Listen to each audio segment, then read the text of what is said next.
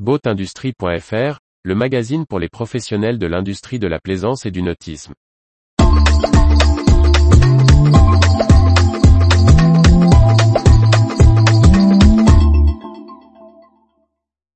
Ressources humaines, il change de poste dans le nautisme 13 septembre 2022.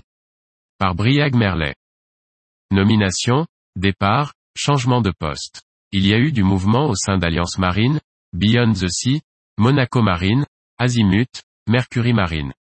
Matteo Belletti rejoint le groupe Alliance Marine. L'Italien, fort de 10 ans au sein de l'équipementier Trem, fournisseur de nombreuses filiales d'Alliance Marine, prend en charge la direction marketing du spécialiste de la fabrication et de la distribution de matériel pour le nautisme et la marine. La société présidée par Yves Parlier pour le développement de la propulsion des bateaux et grands navires à l'aide de kits se structure. Elle se dote d'un nouveau directeur général. Il s'agit de Marc Tiampon.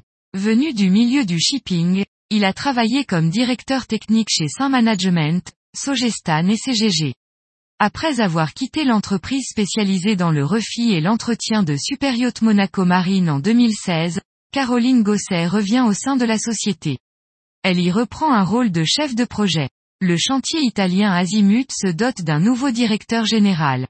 Issu de l'aéronautique et du composite, Daniele Romiti rejoint la marque historique du groupe Azimut Benetti, référant directement au directeur général du groupe Marco Valle. Justine Abella rejoint le service commercial de Mercury Marine France en tant que responsable des ventes et du développement des concessionnaires sur l'ouest de la France.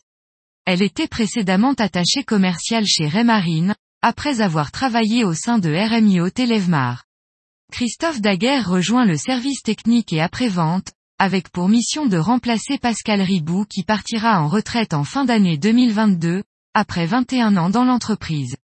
Déjà passé en stage par Mercury Marine France, Christophe Daguerre dispose d'expérience dans la mécanique marine. Retrouvez toute l'actualité pour les professionnels de l'industrie de la plaisance sur le site boatindustrie.fr et n'oubliez pas de laisser 5 étoiles sur votre plateforme de podcast.